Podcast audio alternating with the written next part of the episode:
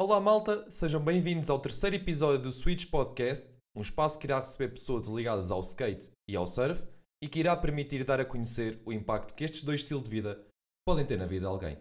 Antes de apresentar aqui o convidado, queria desejar a toda a gente um excelente 2022 e queria ainda agradecer o feedback que me tem sido transmitido. Tem sido muito bom e só assim eu poderei continuar a melhorar, trazer novos conteúdos e novos convidados. Falando em convidados, eu queria vos deixar um incentivo barra convite, que é, se caso sintam que o skate, o surf ou até ambos já tiveram ou continuam a ter um impacto significativo na vossa vida, enviem uma mensagem para João Almeida 02 através do Instagram ou para o Instagram do podcast através de switch.pod ou ainda podem aceder ao link que está na descrição deste episódio e enviar uma mensagem para o meu WhatsApp para que possamos conversar e que possam vir aqui partilhar um bocadinho a vossa história de vida. Passando então aqui para o convidado de hoje, é o António Pedro de Salial, tem 50 anos e é natural de Lisboa. É surfista há 40 anos, o que é praticamente o dobro da minha idade. É live dreamer na associação Surf Social Live e nós vamos desmistificar o que é que isto quer dizer ao longo do episódio. É escritor, defensor do oceano e do planeta, empreendedor e ainda consultor. O António adora também surfar, como é óbvio, corrida, yoga, BTT e jiu-jitsu, portanto o desporto tem um grande impacto na sua vida. Gosta também imenso de pintura e de trompete. O António descreve-se como um sonhador que realiza os seus sonhos. E isto é muito curioso e interessante e nós vamos falar um bocadinho ao longo do episódio sobre esta questão. O meu nome é João Almeida e sejam muito bem-vindos ao Switch Podcast.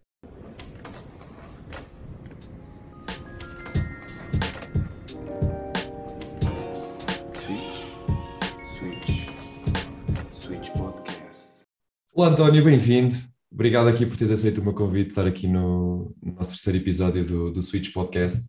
E eh, é muito bom ter alguém como tu que foi realmente uma pessoa que teve um impacto importante no meu ano 2021 pessoal- a nível pessoal e queria-te agradecer então teres aqui aceito o meu convite e perguntar como é que também como é que estás. Bom dia, João. Obrigado. Olha, primeiro, obrigado pelo convite. O convite já, já veio de 2021 e, portanto, muito fixe. Estou bem, estou, acho que ah, os dias passam sempre com alegria, portanto, tudo a andar. É isso mesmo. Então, olha, vou começar aqui por perguntar como comece, como comecei os primeiros dois episódios que foram relacionados com o skate. Como é que começou a tua ligação ao surf? Olha, ahm, eu acho que eu, eu costumo pensar há um bocadinho neste assunto. Eu acho que eu, antes de, de nascer para o surf, eu nasci para o mar. E isto aconteceu porque, de alguma forma, a, a minha família é de Torres Vedras e eu, quando era miúdo, vivia em Lisboa e ia passar o verão a Santa Cruz, à praia. Ah, e o meu pai e os meus tios sempre foram ah, daquelas pessoas que entravam no mar a nadar e que ah, sempre tiveram esta ligação uh, umbilical ao mar. Então, de alguma forma, eu acho que eu, desde muito criança, comecei a fazer carreirinhas nas ondas. Uh, mais tarde, uh, com os colchões uh, insufláveis uh, da marca Repimpa, começámos a apanhar carreirinhas com os colchões, depois começámos a pôr-nos em pé em cima dos colchões e depois, de alguma forma, apanhámos esta evolução toda. Portanto, eu, eu sou mais velho, tenho 50 anos, portanto, estamos a falar isto, sei lá, em finais dos anos 70, princípio dos anos 80, eh, começámos, eh, começaram talvez mais eh, em 80 e tal, começaram a aparecer pranchas de esferovite e nós começámos a fazer surf com pranchas de esferovite e partir pranchas tipo o verão inteiro eh, e de alguma forma eu acho que fui nascendo para o mar aos poucos. O surf de uma forma mais formal, ou seja, eu tenho esta ligação ao mar que é muito, de- desde muito criança, sei lá, de 6, 7, 8 anos de andar a fugir às ondas. E depois eu acho que mais tarde, quando fui para o liceu, tive um amigo que tinha uma prancha de surf, de facto uma prancha de surf, e então foi quando eu comecei ah, mais a fazer surf. Ah, e com ele, sobretudo nesta lógica ainda de uma prancha para, para várias pessoas, de um fato para várias pessoas, então esta lógica de ir trocando e de ir experimentando e de, e de aprendizagem. Portanto, de alguma forma, eu acho que, que, que isto é um bocadinho a minha, a minha ligação. Mais tarde, um, quando, quando de facto cheguei à faculdade, então uh, consegui comprar uma, a minha primeira prancha em, em segunda mão e, e, eu, e consegui um fato e pronto, e comecei a praticar de uma forma mais, mais ativa, se quiseres. pronto, e desde aí até hoje uh, não parei, não é? E acho que de alguma forma também determinou a minha maneira de, de ser e de estar na vida e, e, pronto, mas acho que é este, é, é um bocadinho a história, não é? Boa. E uh, tu, tu, tu és licenciado em Filosofia e, uh, e depois acabas por posteriormente tirar uma pós-graduação em Estudos Europeus. Sim, eu tenho Marketing Management, sim. E, e nos entretantos também uh, trabalhas como empregado de mesa, comissário de bordo e um pouco mais tarde então é que entras aqui sem ser a nível mais de praticante, entras no mundo do surf no nível mais profissional.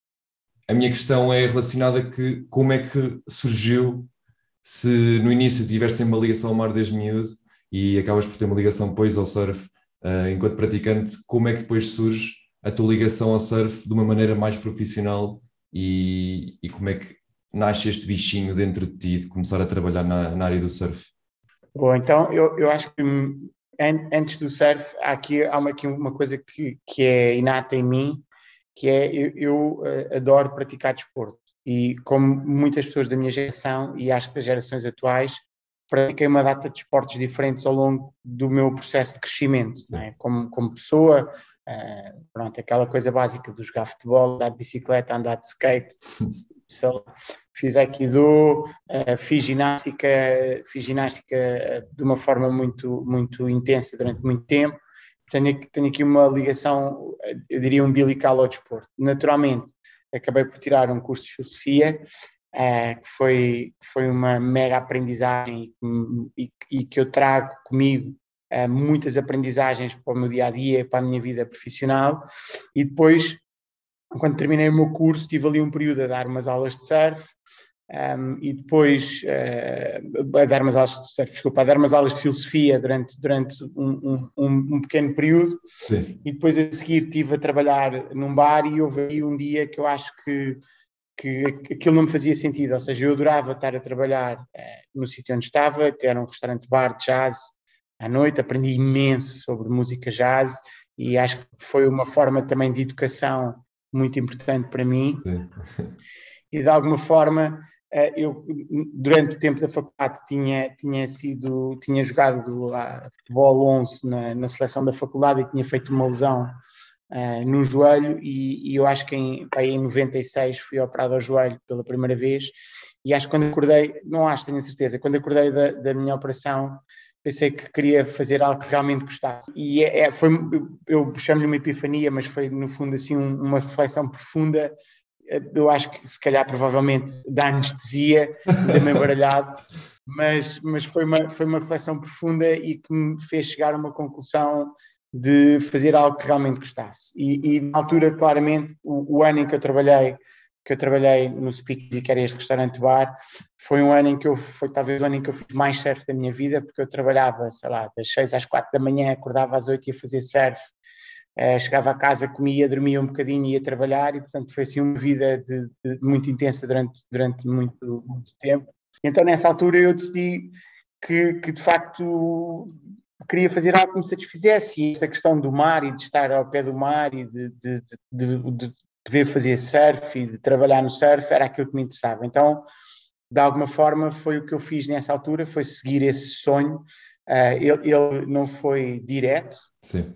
Ou seja, houve aqui assim eh, umas, uns, uns, uns bocados pelo caminho que foram sendo, que se foram tendo no caminho, uh, mas na realidade foi, foi, foi uma decisão consciente, não é? E eu acho que a partir do momento em que eu tomei esta, esta decisão e, e, que, e que percebi que era isso que eu queria fazer, comecei, a, se quiseres, a, a, fazer tudo para lá chegar. Sim. Não é? E isto acabou por dar origem, uns anos depois, a ir trabalhar para a Adrenalina, que na altura era talvez a empresa, que, a maior empresa da organização de eventos uh, de surf em Portugal, um, e, e, uns anos depois de eu uh, fazer a minha própria empresa. Uh, mas eu acho que, pronto, começou talvez aqui em, em 96 este, esta, esta vontade de chegar lá, e depois a coisa foi, foi, foi acontecendo com avanços e retrocessos como, como tudo na, na vida, não é? Nem, Infelizmente, nem sempre o que nós queremos acontece quando nós queremos, mas na realidade, depois o resultado tem sido e o caminho tem sido muito desafiante e altamente recompensador. E só aqui para contextualizar como é que estava assim o surf na altura, porque se hoje existem muitas oportunidades, se for preciso, uh, e em Portugal, mesmo assim, às vezes parecem alguma, de alguma forma escassas, se posso dizer assim. Como é que, na altura, como é que era entrar no mercado como surf que potencialmente estava em crescimento, mas não tem nada a ver provavelmente com o que é hoje em dia. Como é que foi essa entrada, uh, tanto pela adrenalina como até mais tarde conseguiste superar os desafios de criar a tua própria empresa? Como é que aconteceu um bocadinho esse processo? Olha, eu acho que eu acho que os tempos são diferentes na realidade, não é? Uh, o, o, a história do surf em Portugal uh, tem, tem vários momentos e eu penso que nesta altura nós estávamos a viver um, um momento muito semelhante ao, ao, que acontece hoje, que é o um momento de expansão do universo do surf. Vivíamos todos um bocadinho dentro do, da, daquilo que era o sucesso e a visibilidade de um programa como o Portugal Radical, que trouxe uh, para, o, para, o, mainstream uma data de, de, uh, de esportes de ação, de esportes radicais na altura, e portanto havia aqui uma expansão. Havia uma empresa que dominava o mercado, no caso dos eventos de surf, que era a Adrenalina, havia duas revistas de surf, a Surf Portugal e a Surf Magazine, e portanto havia um mercado em expansão havia as marcas de prancha que, que, tinham começado talvez nos anos 80 e que estavam a criar finalmente estruturas empresariais, estavam a sair desta lógica de um shaper e um amigo numa sala a fazer pranchas e a vender para os amigos, estavam a, marcas como a Cimento ou como a Pollen ou mesmo o Luffy que já estavam numa fase uh, de expansão nesta altura. Então havia aqui uma havia aqui no fundo um mercado novo e uma oportunidade que, que estava a aparecer, por um lado. Por outro lado, este mercado ainda hoje é um bocadinho assim, era muito fechado é? sobre si próprio. Ou seja, são sempre os mesmos players, são sempre as mesmas pessoas, uh, e, e, nós, ainda hoje, eu olho um bocadinho para o mercado de surf e encontro isso, não é? Vejo sempre as mesmas pessoas nos mesmos sítios, mas na realidade, por outro lado, são os resilientes, não é? São aqueles que acreditaram no seu, acreditaram no potencial, arriscaram o que tinham para arriscar e acabaram por, por conseguir estar lá e, portanto, naturalmente hoje quando se fala de surf, fala-se de, de, sei lá, de meia dúzia, de, se calhar um bocadinho mais de meia dúzia, talvez de umas 100 a 150 pessoas que de alguma forma nos últimos 40 anos dinamizaram o desporto. Certo. Pronto, então havia, havia por um lado este potencial de crescimento e por outro lado esta, este mercado fechado e ainda por outro esta lógica que hoje nós nem consegui, não, não, conseguimos conceber, ou pelo menos as pessoas mais jovens não conseguem conceber, que é a dificuldade de aceder à pessoa.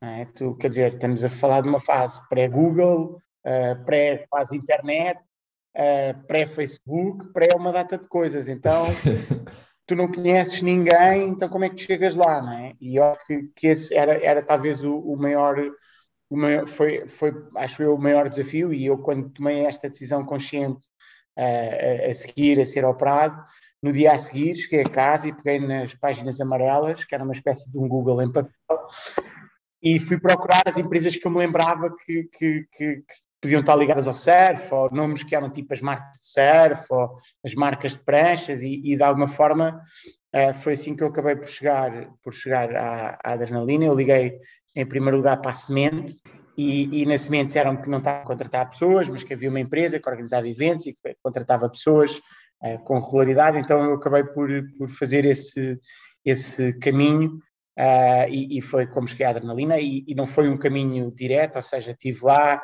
uh, tive uma belíssima conversa um, com, com eles e depois acabei por ficar quase seis meses à espera que me, que me voltassem a chamar, já quando tinha perdido completamente a esperança uh, e já estava a fazer outra coisa, como tu disseste, eu, eu, eu a seguir eu fui comissário de bordo, portanto foi nitidamente um, um caminho que eu não estava à espera de, de, de sei lá, não foi, muitas pessoas da minha geração assim, ah, eu adorava ser hospedeiro ou comissário de bordo, nunca foi, foi algo nitidamente que aconteceu no caminho, trouxe muitas aprendizagens, mas, mas foi assim meio inesperado. Mas estava no meio disto quando me voltaram a chamar para a adrenalina e eu, eu fui e entrei no, no mercado do sério.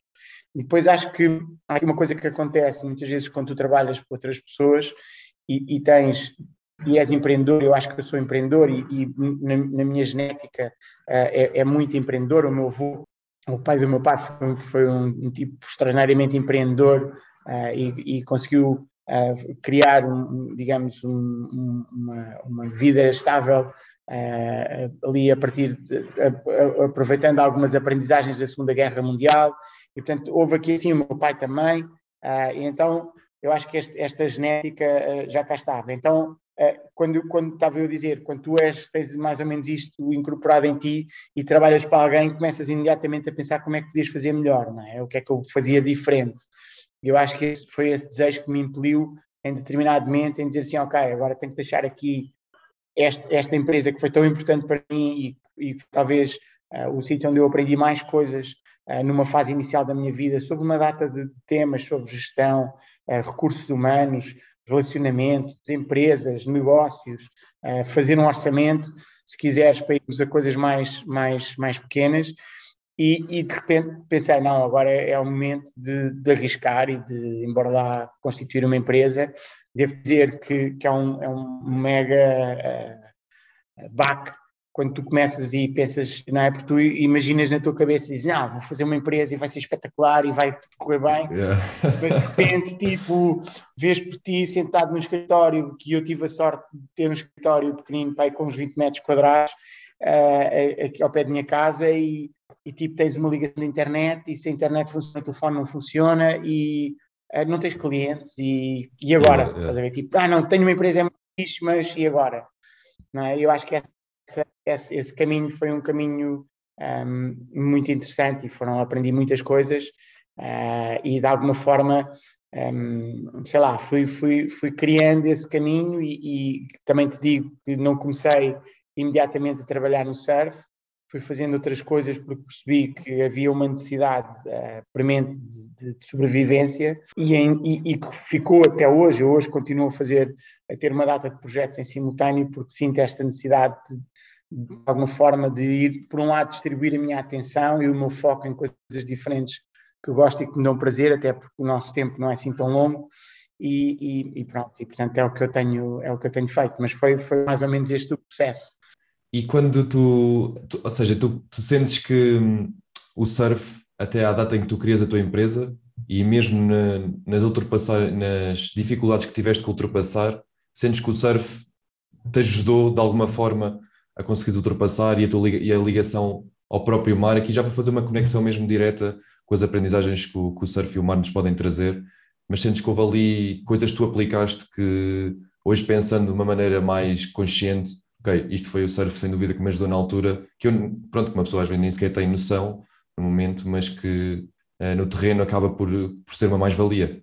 Acho que sim, João. Eu, eu, eu, eu, pronto, é uma conversa que está ancorada neste projeto que eu, que eu estou a desenvolver agora, mas eu acho que sim, aquilo que eu sinto é, no fundo, uh, todas as aprendizagens que tu trazes do mar, tu transferes muito para a tua capacidade depois de gerir as coisas no dia a dia. Naturalmente, que dito assim, podia significar que todos os surfistas eram todos os surfistas eram eh, pessoas de sucesso, é? E na realidade isso também não acontece, e portanto também tem a ver com a capacidade que tu tens de transferir as aprendizagens que tu trazes do mar, sei lá, os dias que tu vais cheio da pica e as ondas estão lindas e tu não consegues apanhar uma onda de jeito e vens frustrado e, e tens que olhar e tens que, no, no fundo, fazer uma reavaliação daquilo que foi a maneira como abordaste as ondas nesse dia e depois como é que tu pensas quando tens um, um, um desafio, uh, sei lá, empresarial ou na tua vida profissional e como é que tu consegues fazer este distanciamento de te afastar um bocadinho, no fundo, como fazemos no mar, não é? Vimos cá fora olhando e pensamos, ok, está bem, eu fui para ali e fui puxado pela corrente, tenho que mudar de sítio. É? E, e é um bocadinho isto depois tu consegues transferir. Naturalmente, eu acho que não é, uma, não é um processo automático, não é? Um, mas é um processo que, que, que, que, tu vais desenvolvendo e que depois, à medida que vais uh, evoluindo no tempo, se quiseres, ou que o tempo vai passando, vais percebendo que realmente há ali uma data de coisas que fazem sentido e que se tu conseguires juntar, se tu conseguires um, transferir um, uma aprendizagem que tu trazes do mar com um desafio que tu tens profissional, tu percebes, ok, yeah, faz sentido, é mesmo isto. É, eu acho que de alguma forma é um processo, mas também, como te disse, eu acho que não é um processo automático, não é, ah, eu sou surfista, então eu tenho sempre lidar com um problema, não é verdade. Claro. É, até porque há surfistas que não conseguem lidar com problemas, não é? E portanto acaba por ser, por ser também mais, mais complexo, acho eu. eu vou fazer aqui, porque tu falaste aí de realmente estavas a desenvolver um projeto e eu pessoalmente já estive, se é o projeto que eu estou a pensar a nível de ser a, a Surf Social Wave, ainda há um, há um mês e meio eu estava ligado a esse projeto e eu gostava de falar um bocadinho sobre isso porque acho que é muito interessante um, e pedia-te então para contextualizando também um bocadinho quem nos ouve, o que é, como surgiu e o seu verdadeiro propósito. Ok, boa. Então, sim, é o projeto que eu estava a falar, é, é, é o projeto onde eu estou onde, é, onde estou dedicado hoje a maior parte do tempo, que é a Associação Social Wave. Um, no fundo, o que aconteceu aqui foi, em, em determinado momento, eu diria, para em meados de 2016, é, em agosto, um, não foi bem em meados, foi um bocadinho mais em agosto, enfim, uh, eu, eu considerei que o meu, o meu processo de, de, empresário ligado ao surf estava a chegar ao fim. No fundo, de alguma forma, eu, eu olhei para os anos anteriores, e portanto para 15 anos para trás, uh, e, e, e, percebi que de alguma forma uh, tinha feito praticamente tudo aquilo que me tinha proposto, ou seja, tinha organizado os campeonatos de surf nacionais e internacionais, criei uma revista, geri o primeiro portal de surf do Sapo, um, criei uma escola de surf, já tinha, uh, tinha escrito um livro uh, que é um primeiro guia das zonas em Portugal. E, portanto, de alguma forma fiz este, este, este, esta avaliação daquilo que, que, tinha sido este, este período e aquilo que me tinha motivado a constituir uma empresa e considerei que, que estava a chegar aqui um, um tempo limite é? E, ou seja, ok, não, não faz, não, se calhar faz sentido neste momento fechar este, este ciclo. Nesse momento uh, fiz uma coisa que, que, faço muitas vezes, que é neste sítio onde estou sentado, uh, abri, abri uma, pus uma folha e comecei a escrever projetos que gostava de desenvolver ainda, com, com várias áreas de interesse, até porque eu, eu olho muito, olho muito para, enfim, para a minha vida como um processo dinâmico, não é? Eu hoje estou aqui a fazer isto que eu gosto, e amanhã espero estar aqui a fazer outra coisa que eu gosto ou isto que eu continuo a gostar. E, portanto, dentro dessa perspectiva, fui trazendo aqui uma data de coisas que eu ainda gostava de fazer uh, e, e, no meio delas estava este, este, esta coisa de dar de volta ao surf, aquilo que o surf, no fundo, me tinha trazido na minha vida profissional. E este dar de volta já, tinha, já existia uh, dentro ainda do contexto da minha empresa Alfa Roba, é, porque nós, sobretudo com a escola de surf, fartámos de, de dar aulas a pessoas desfavoridas ou pessoas que não podiam de outra forma dar aulas de surf. Desenvolvemos durante, eu diria, para aí, três anos, um projeto de aulas de surf gratuitas durante o verão. Uh, encontramos um patrocinador que nos ajudou e, portanto, tivemos aqui uma, uma, uma enorme dinâmica nesse sentido. Mas eh, também, por outro lado, entretanto, com, com, com o desenvolvimento uh, também do negócio e, e, e, e, da própria empresa. Eu acabei por também me tornar professor de surf e, portanto, fui vendo, no fundo, o impacto que o surf tinha na vida das pessoas, não é? E, aquilo que, que era, fosse como terapia, como elemento de transformação, como elemento de superação.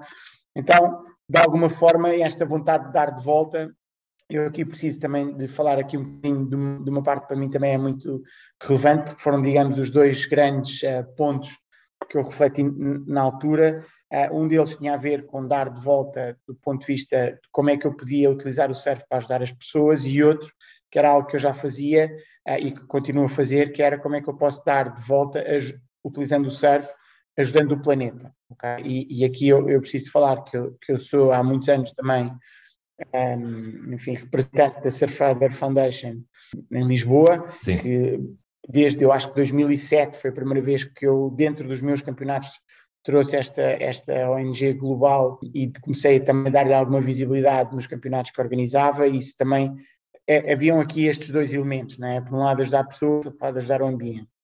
E na altura, olhando para aquilo que existia, percebi que, que de facto havia aqui um espaço, havia estes dois espaços, certo. mas que a, a mim me apetecia mais ajudar pessoas. Então Uh, foi no fundo a gênese do processo da Surf Social Wave, que, que começou com uma ideia, uh, num PowerPoint, com uma avaliação.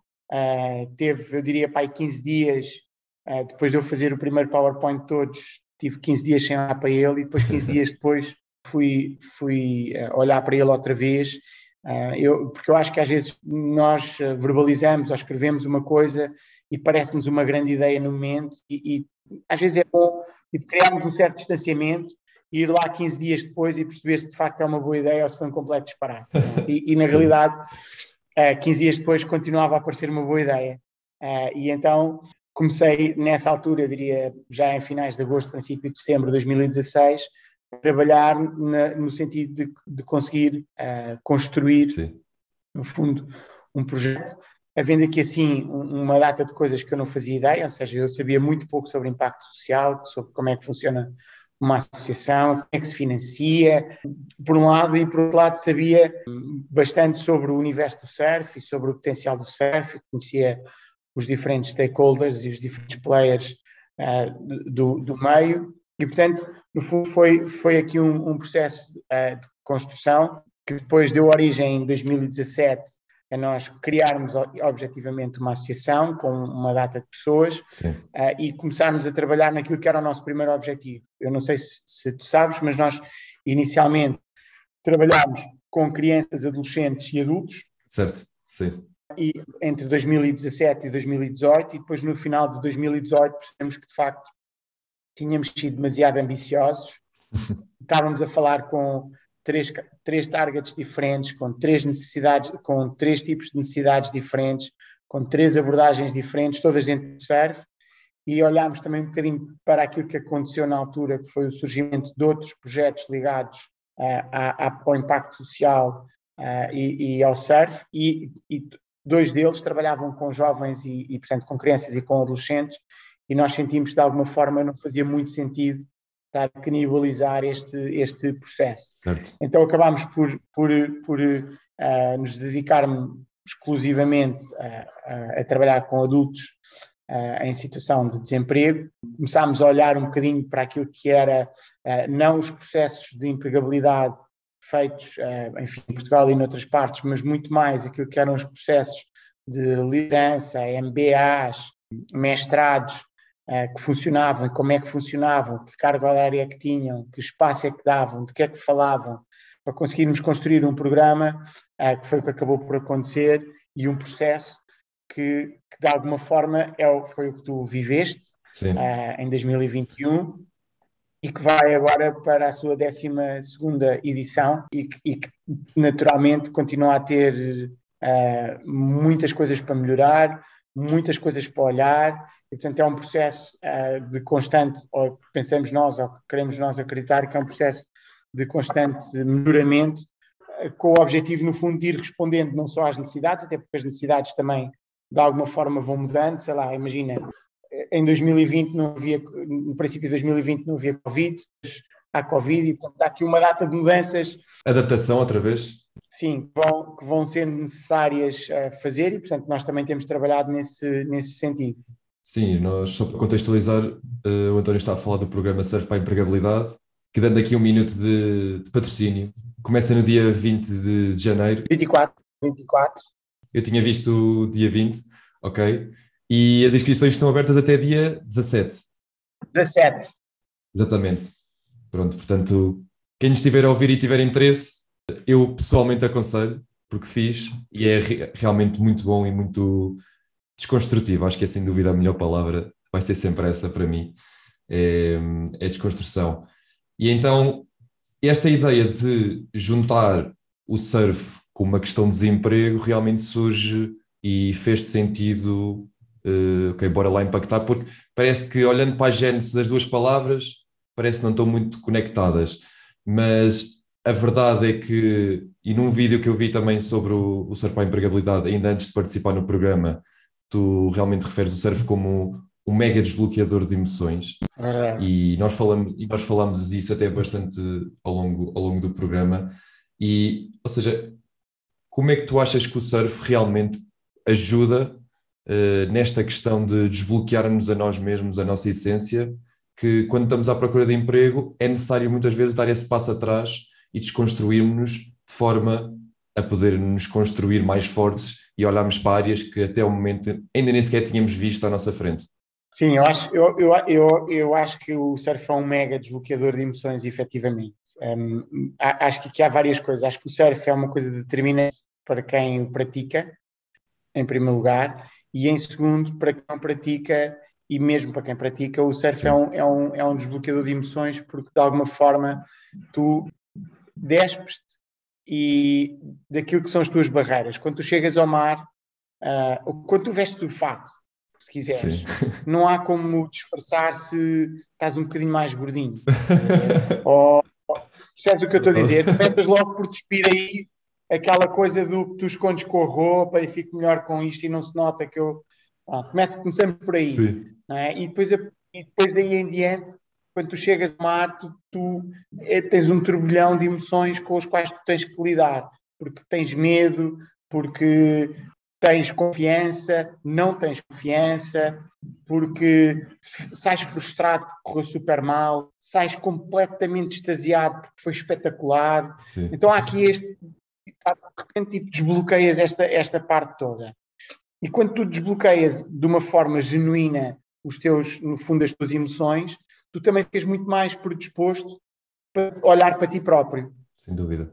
Ok? Então eu acho, que, eu acho que começa por aí. Quando tu começas a olhar para ti próprio e quando nós nos sentamos, sobretudo no, no primeiro bloco de todos do nosso programa, que é o bloco da desconstrução, uh, é, é um, nítido que as pessoas estão mais disponíveis para olharem para si.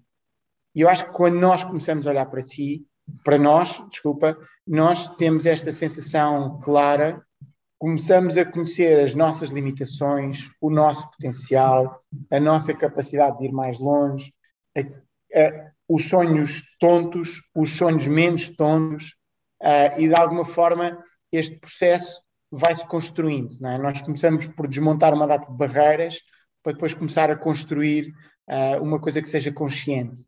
É? E, e, eu acho que o surf vai, vai tender esta utilidade de tu dizer assim, percebes? Tipo, ah, é porque eu não consigo fazer isto. Isso está bem, mas há duas semanas também não consegui pôr tempo em cima da prancha. Certo. Não é? E se calhar não é eu não consigo, é eu ainda não consigo. Sim, Ou, exatamente. Se calhar tu não te puseste em cima da prancha porque puseste mal a mão, então se calhar tens de corrigir a mão. Então pensa lá se calhar se estás a, pensar no teu projeto e achas que não consegues, o que é que tu podes corrigir no teu projeto? Que figurativamente é corrigir a posição da mão quando estás a fazer o take-off ou pop-up. É? Então tu vais, vais, vais usando estas, estas analogias e como as pessoas têm esta, esta experiência tão vívida, não é? tão presente, nós fazemos surf duas vezes por semana, sabes, Sim, não é? Exatamente. Fizeste.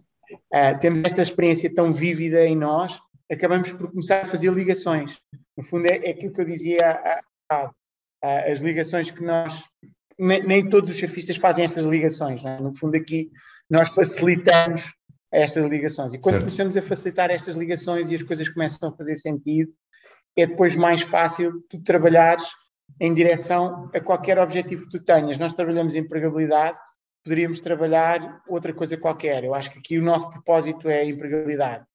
É? Eu, eu, sinto ao longo do, do, processo e ao longo destes últimos anos que este processo do programa Cascais Serve para a Empregabilidade é também um processo de, de, transformação da própria vida da pessoa, life changing, não é?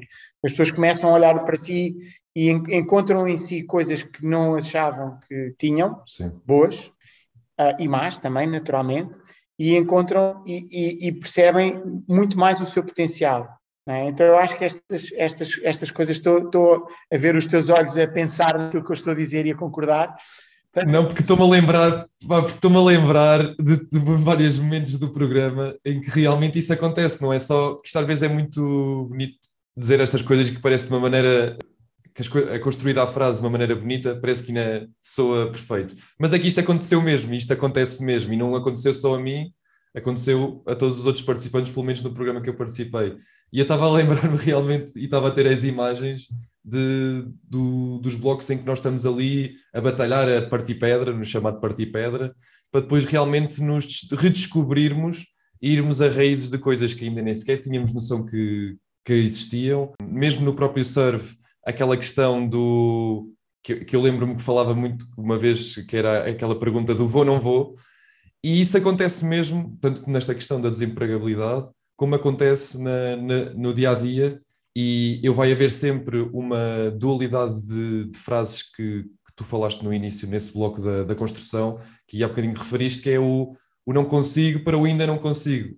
Esse ainda a mim é, fez toda a diferença entre o pensar no momento de nós estamos numa fase em que estamos a construir algo para o nosso futuro versus termos aquela coisa de ok, mas eu estou a construir algo e isto vai acontecer e, e mantermos essa consistência é extremamente importante e eu estava, estava a pensar nisso. Eu gostava também aqui de falar uma coisa porque é mais importante para mais de autoconhecimento que o surf ajuda, acho. Depois é um bocadinho mais do que isso, não é? Nós, nós queremos ir um bocadinho longe e depois entramos neste, neste bloco daquilo que nós chamamos as ferramentas, também tentamos trazer para, enfim, para cima da mesa uma data de aprendizagens que nós consideramos fundamentais e não tanto, e foi esse também a nossa aprendizagem quando estávamos a preparar o, o, o primeiro programa de todos, não tanto esta lógica de uh, aprenderes um skill técnico, mas muito mais aquilo que nós sentimos que hoje é o, o grande bloqueio para as pessoas chegarem onde querem, que é perceber como é que chegam lá. É perceber como é que funciona para perceber como é que chegam lá. Mais do que um, conhecer um determinado software ou, ou, ou ter uma, uma, determinada capacidade técnica, eu acho que hoje em dia aquilo que acaba por ser também um obstáculo uh, às pessoas chegarem onde, onde, onde, onde, onde, ou, ou, chegarem aos seus sonhos, tem a ver com perceber como chegam lá. Eu acho que aqui o bloco das ferramentas uh, trabalha bem essa, essa, essa parte, é muito aberto, tem aqui este, esta componente mais académica dos professores da nova SBE em Carcavelos, uh, que é super rica e, e, e, super poderosa e que depois vem aliada a pessoas que, na, que fazem na prática, portanto, profissionais das áreas. Então acho Sim. que esta, esta mistura acaba por ser, uh, desde, desde a parte do autoconhecimento até às ferramentas mais concretas, acaba por ser, digamos, como nós vamos ligando o surf à empregabilidade, não é? Uh, é um processo. Nós, quando, quando começamos estes, uh, sobretudo quando as pessoas se candidatam e, e, e, fazemos as entrevistas e as pessoas olham para o horário e dizem, ah, mas eu tenho que ir a todas as sessões, e isto é um processo, não é, não é, não é um processo de, como é que eu ia dizer, não é um processo, não é, não é como um livro que tu tens uh, episódios distintos e é indiferente qual é o episódio que estás a ver. Não. Certo. É um livro que tem um princípio, um meio e um fim. É? E está pensado para ter um princípio, um meio e um fim e para ser um processo. Uh, e não para ser uma coisa solta, tipo, ah, eu vou a isto e não vou àquilo. Às vezes, até quando nós andamos na faculdade, dizer, ah, eu gosto mais daquele professor, vou ouvir mais aquela cadeira e depois a outra só vou fazer, só vou fazer exame e são coisas estanques não é? é eu acho que, que, que, pronto, nós também, isso também para mim é um, é um fator, acho que importante e relevante, não é? É um, vais, começas num, num ponto e terminas no outro. E agora para ti a nível pessoal, aqui saindo um bocadinho da, da parte mais profissional, se posso dizer assim, esta questão do, do surf para ti também ser um mega desbloqueador de emoções, tens assim algum momento na tua vida uh, que tiveste de lidar com algum medo, com algum tipo de dificuldade até mesmo a nível às vezes eh, pessoal e tu sentes que aí o surf foi realmente um grande catalisador de, de energia, mas ao mesmo tempo de pensares um bocadinho do momento de uma maneira às vezes mais racional e que te conseguiu uh, ajudar a saltar esse obstáculo. Já falámos realmente a nível empresarial quando tiveste a tua empresa, mas assim a nível mais pessoal, assim, algum tipo de medo, algum tipo de desafio que tenhas tido, sentes que o surf realmente foi uma, uma boa ferramenta para, para ultrapassar? Olha, eu, eu acho que o surf, para mim hoje, uh, e ao longo da minha vida, o surf é o meu, tem sido uh, um dos meus uh, momentos de escape mais importantes. Mas o que eu sinto muitas vezes, tenho vivido momentos em que a frustração de uma coisa que não está a correr bem na minha vida e, e olhar para ela às vezes como olho para o surf, é? É, é aquele dia, é aquele, aquele dia que as ondas estão boas, está sol, está aquele tamanho que tu adoras e vais para dentro da água e estás sempre fora do pico. Estás a ver? Tipo, e tu sais de lá e pensas assim, mas o que é que eu vim aqui fazer? Não é? Mas depois e, e, e, mas depois voltas. Ou no meio de uma sessão de uma hora apanhas uma onda boa e dizes assim, ok, já sei o que é que eu vim cá fazer, vim cá apanhar nesta onda. E todas as outras que eu apanhei, ou que eu não consegui apanhar, ou que eu caí, ou que eu estava fora do sítio, ou que estava num sítio onde não tinha prioridade, serviram para eu apanhar esta. E quando às vezes eu olho para, para algumas questões, sei lá, da vida pessoal, ou de, de, que são mais uh, ou, ou, de desafios que vão surgindo, eu penso muitas vezes nisto. Eu acho que quando chega aquele momento em que a coisa se resolve ou que não se resolve, se não se resolve é porque não tinha que se resolver. Entendes? Independentemente de eu achar que eu sou muito dono do meu destino e muito dono daquilo que eu, que eu, que eu quero fazer, não é? Sei que, que há, há partes que eu não controlo totalmente. Uh, e, e, isso também acontece certo, não é? Eu sou dono do meu corpo, da minha prancha, uh, posso remar para dentro de água, mas quando chego ao mar há coisas que eu não consigo resolver. Se o mar estiver maior, se tiver, mesmo que o mar esteja bom, eu, e se eu não me conseguir posicionar, eu posso fazer tudo para me posicionar, mas estar sempre fora do sítio, pode estar sempre alguém ao meu lado de temporalidade. Uh, então, certo? Não, não depende, nem, nem, há coisas que não dependem, mas eu tenho que fazer aquilo que eu acho que tenho que fazer para garantir que consiga apanhar a onda que eu quero. E isto depois eu transfiro também naturalmente para a minha vida pessoal, é? eu, e, e, e, sei lá, e até para a educação dos meus filhos e para a maneira como, como vou crescendo e para, e para a maneira como vou abordando uh, as diferentes coisas que, que, faço e que gosto de fazer. Não, é um bocadinho isto, não é? Não sei se respondi à tua pergunta. Sim, e eu vou fazer uma ponto para um desafio que tu fizeste no ano passado, que eu acho mesmo muito interessante falar de quando fizeste 50 anos teres corrido 50 km. Pá, eu gostava que falasse um bocadinho sobre isso, porque eu acho mesmo. Já, nos, já me falaste a nós, já contaste na altura o programa, e acho que é uma história muito interessante.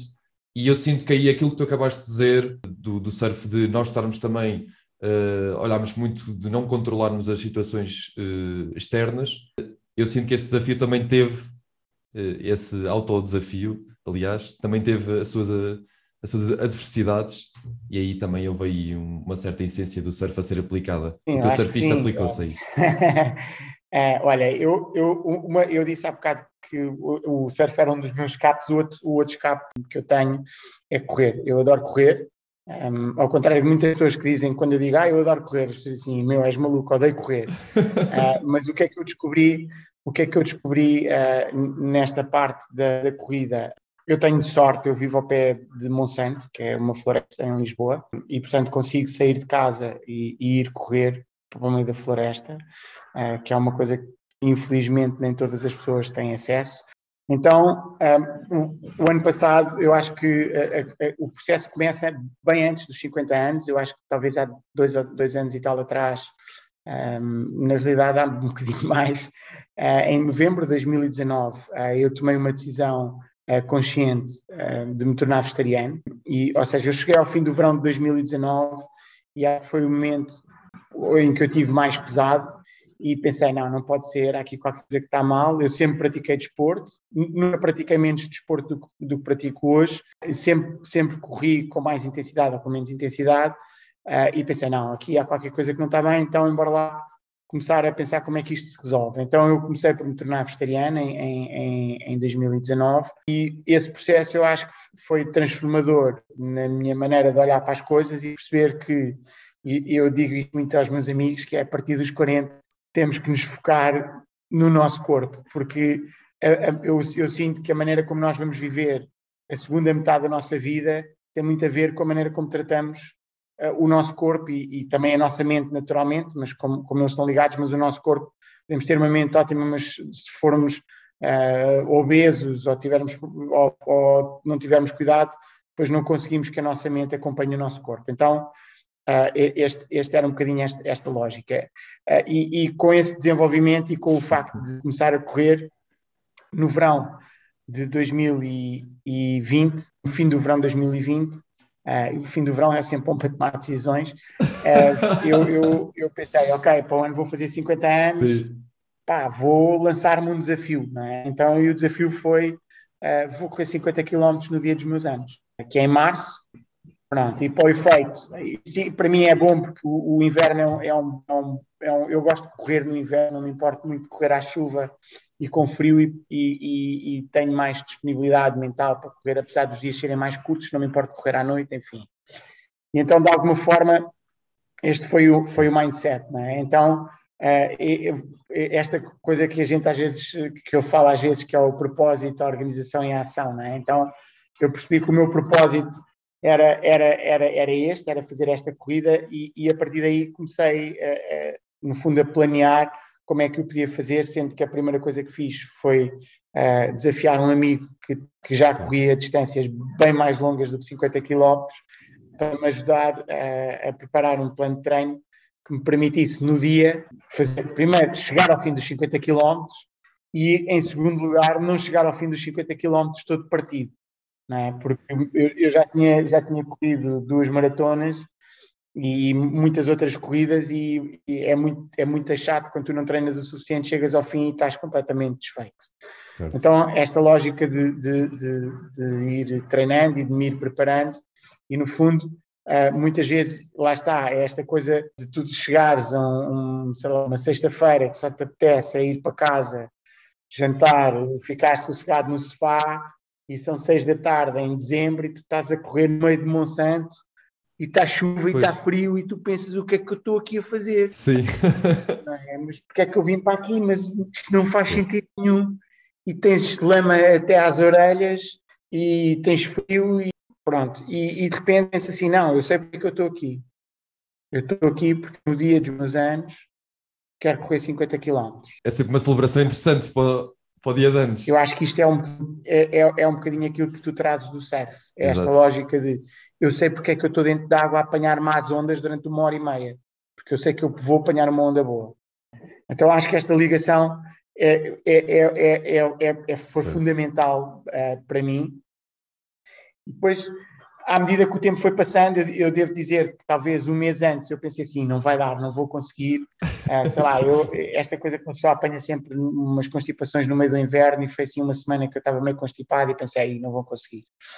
E depois, na realidade, duas semanas antes, eh, eu comecei a acordar à hora que eu precisava de acordar no dia, para começar a adaptar-me. E no dia dos meus anos, eh, que é em março, eu disse há bocado, eu, eu acordei e quando estava a tomar o pequeno almoço, eh, sozinho em casa, estava toda a gente a dormir, não é? porque era, foi super cedo, eu saí cedo. Eu não tinha dúvidas nenhumas que a coisa ia acontecer e que eu ia correr os 50 quilómetros ia chegar impecável ao fim. A previsão do tempo era péssima porque era suposto começar a chover para aí às 10 da manhã e eu era suposto acabar de correr às 3 e meia da tarde e, eram, e começava às 8.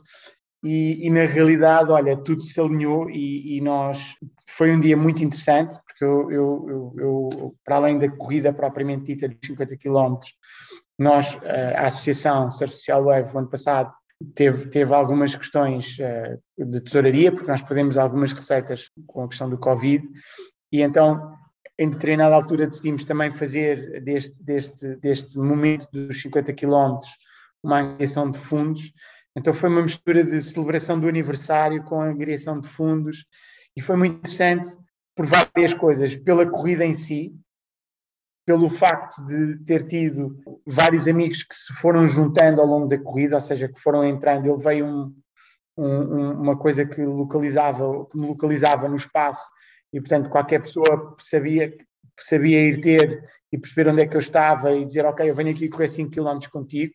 Nós desafiámos as pessoas para doarem dinheiro dos, em função dos quilómetros que, que corressem fossem pessoas que fossem correr comigo, ou tipo, imagina, tu que estás em Viseu e querias correr aqueles 5 km ou 10 km em Viseu e depois fazias uma doação de 10 euros à associação. Pronto, foi um bocadinho esta, esta dinâmica. Então, houve aqui duas coisas, duas ou três coisas que foram muito interessantes. A primeira foi, foi uma celebração fantástica no momento em que tu tens de ter distanciamento das pessoas, porque os teus amigos foram aprendendo para correr contigo. A ver, entraram, saíram, correram 5 km, 3 km, e isso foi super interessante e portanto foi, nesse aspecto foi muito rico. Depois foi a sensação de tu chegas ao fim e dizes assim, caraças, fiz 50 anos e corri 50 km no dia dos meus anos. Sabes, aquela coisa tipo, está tá feito, sabes, tipo achievement, conseguimos. E depois, na realidade, a angariação de fundos dentro daquilo que é a escala da Associação Social Wave, que não é uma grande instituição, não tem uma enorme visibilidade, acabou por ser super, super interessante. Hum, Pronto, o que, o, que, o que eu acho que foi um mega desafio. Eu tenho um desafio novo para 2022, um, que estou que estou a trabalhar, que é uma coisa que se chama Projeto 305 e que mete, para além de corrida, mete natação e, e, e bicicleta, que são outras coisas que eu também faço e que, se tudo correr bem, há de ser em maio. Uh, mas pronto, mas é, é um projeto novo, mas pronto, eu continuo Mais um, né? mais um, mais um, sim. Mais um projeto. Sim, para o qual eu já estou a treinar ativamente. mas pronto, mas também tem a ver, não agora com a celebração uh, propriamente dita do meu aniversário, porque vai, vai ser mais tarde no tempo, mas tem a ver sobretudo com, com, esta, com esta questão que eu acho que é fundamental e, e, que, nós, e que nós vendemos muito e sentimos muito aqui na, neste projeto e que eu sinto muito pessoalmente, que é se tu estiveres uh, bem fisicamente, a tua cabeça naturalmente vai estar bem, não é? Porque tu sentes-te mais confiante, tens mais energia, tens mais vontade de mexer. Então, este projeto 305 uh, eh, tem aqui três, três uh, modalidades, a natação, a corrida e, e, a bicicleta, e tem também este, pretende também alertar as pessoas, sobretudo, para a importância de nós estarmos bem fisicamente e de fazermos uh, desporto e praticarmos regularmente, termos uma prática desportiva regular, que depois nos permite também avançar para outro projeto e é um desafio que nós, eu espero, lançar agora até o fim deste mês e que depois há, há de envolver uh, mais pessoas e mais coisas e que também servirá naturalmente para nós angriarmos fundos, porque, enfim, ter um, um projeto social também tem essa, também tem essa necessidade. Claro. Uh, e, e, pronto, mas é uma. Brevemente terei mais novidades. Boa.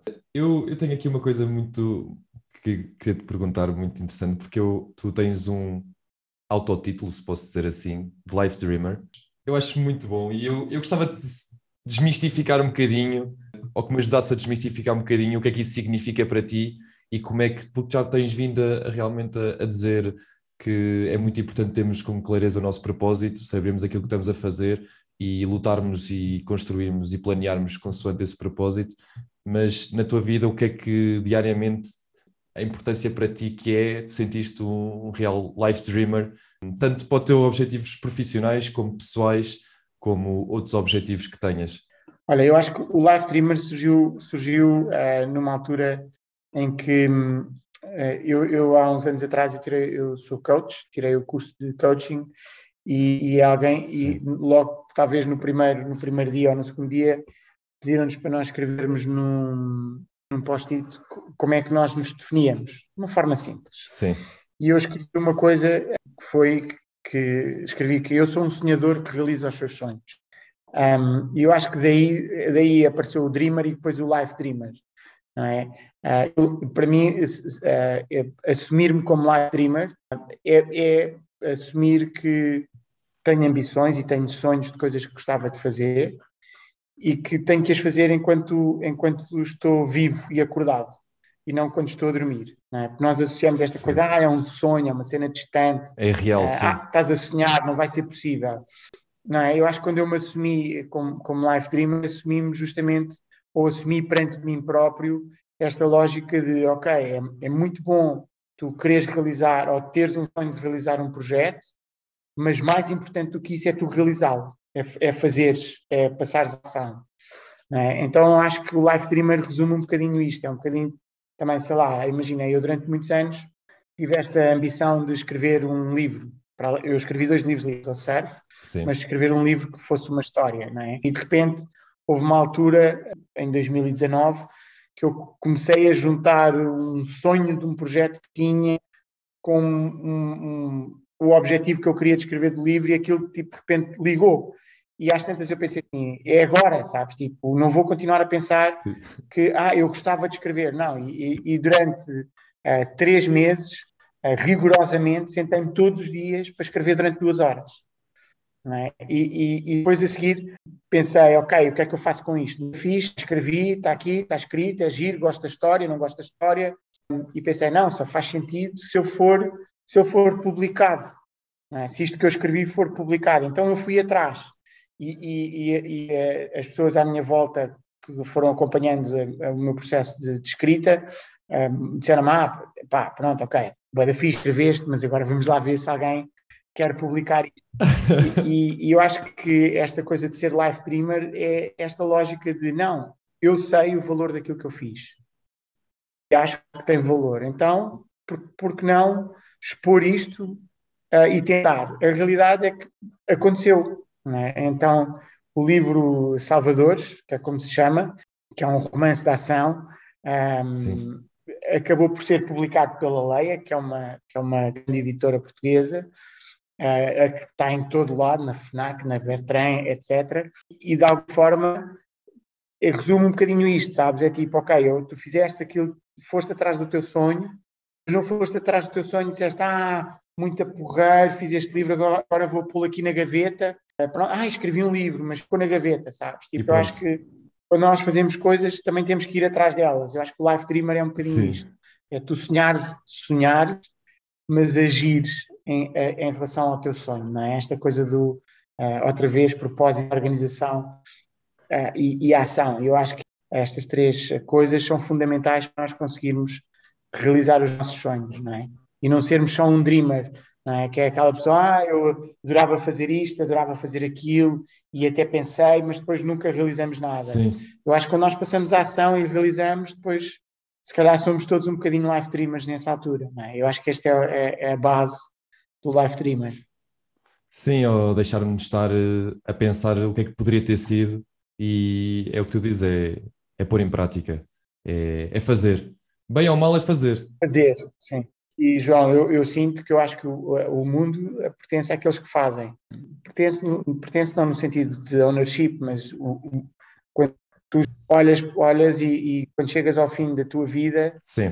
acho eu, olha, tens que olhar, ou à medida que vais vivendo, tens que olhar para trás e perceber o que é que fizeste. É? E, e, a tua vida vai ser contada pelas coisas que tu fizeste, não por aquelas que tu deixaste de fazer. Sim, ou aquelas que tu achaste que poderias ter feito, não é? O se ou, ou aquelas de o, o, a tal questão há bocadinho que eu estava a falar, o, o vou não vou, o ficar ali naquela indecisão, e porque o mais fácil é sempre não ir, ou não arriscar, ou não fazer. Acho mesmo fantástico essa questão de uh, sonhar acordado, no sentido de pôr em ação aquilo que nós realmente queremos fazer. Porque se queremos, e sabe uma parte de nós que nos diz que devemos fazê-lo, é porque aquilo que faz sentido.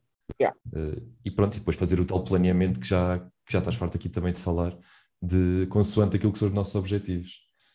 Eu queria aqui rematar no, no final que nós já tínhamos vindo aqui a falar de, daquilo que é o, papel, o próprio papel do surf na tua vida, uh, quer a nível profissional, porque realmente trabalhas ne, a nível profissional em algo ligado ao surf. A minha questão é, é se tu desse que dar um conselho a alguém que queira ou começar a praticar surf, ou já seja surfista, ou queira simplesmente envergar no mercado de surf, qual é que é para ti o melhor conselho que tu possas dar, que o surf também te trouxe e que tu já falaste, mas assim muito resumidamente, uh, que tu pudesses dizer, chegar ao pé de alguém e dizer assim, olha, isto é, é uma boa mais-valia para ti, porque o surf também ensina isto.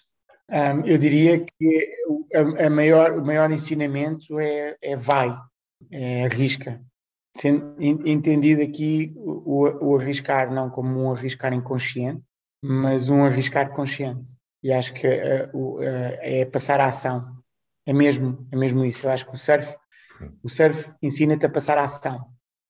Tu podes, podes entrar dentro da água, sentar-te no outside, estás três horas no outside e não remaste para nenhuma onda, não passaste a ação.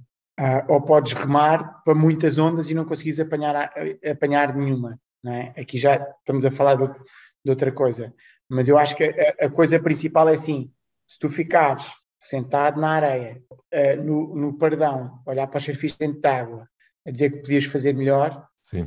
ou que também conseguias fazer e nunca fizeres, estás a ver? Eu acho que o surf traz isso: é passar a ação.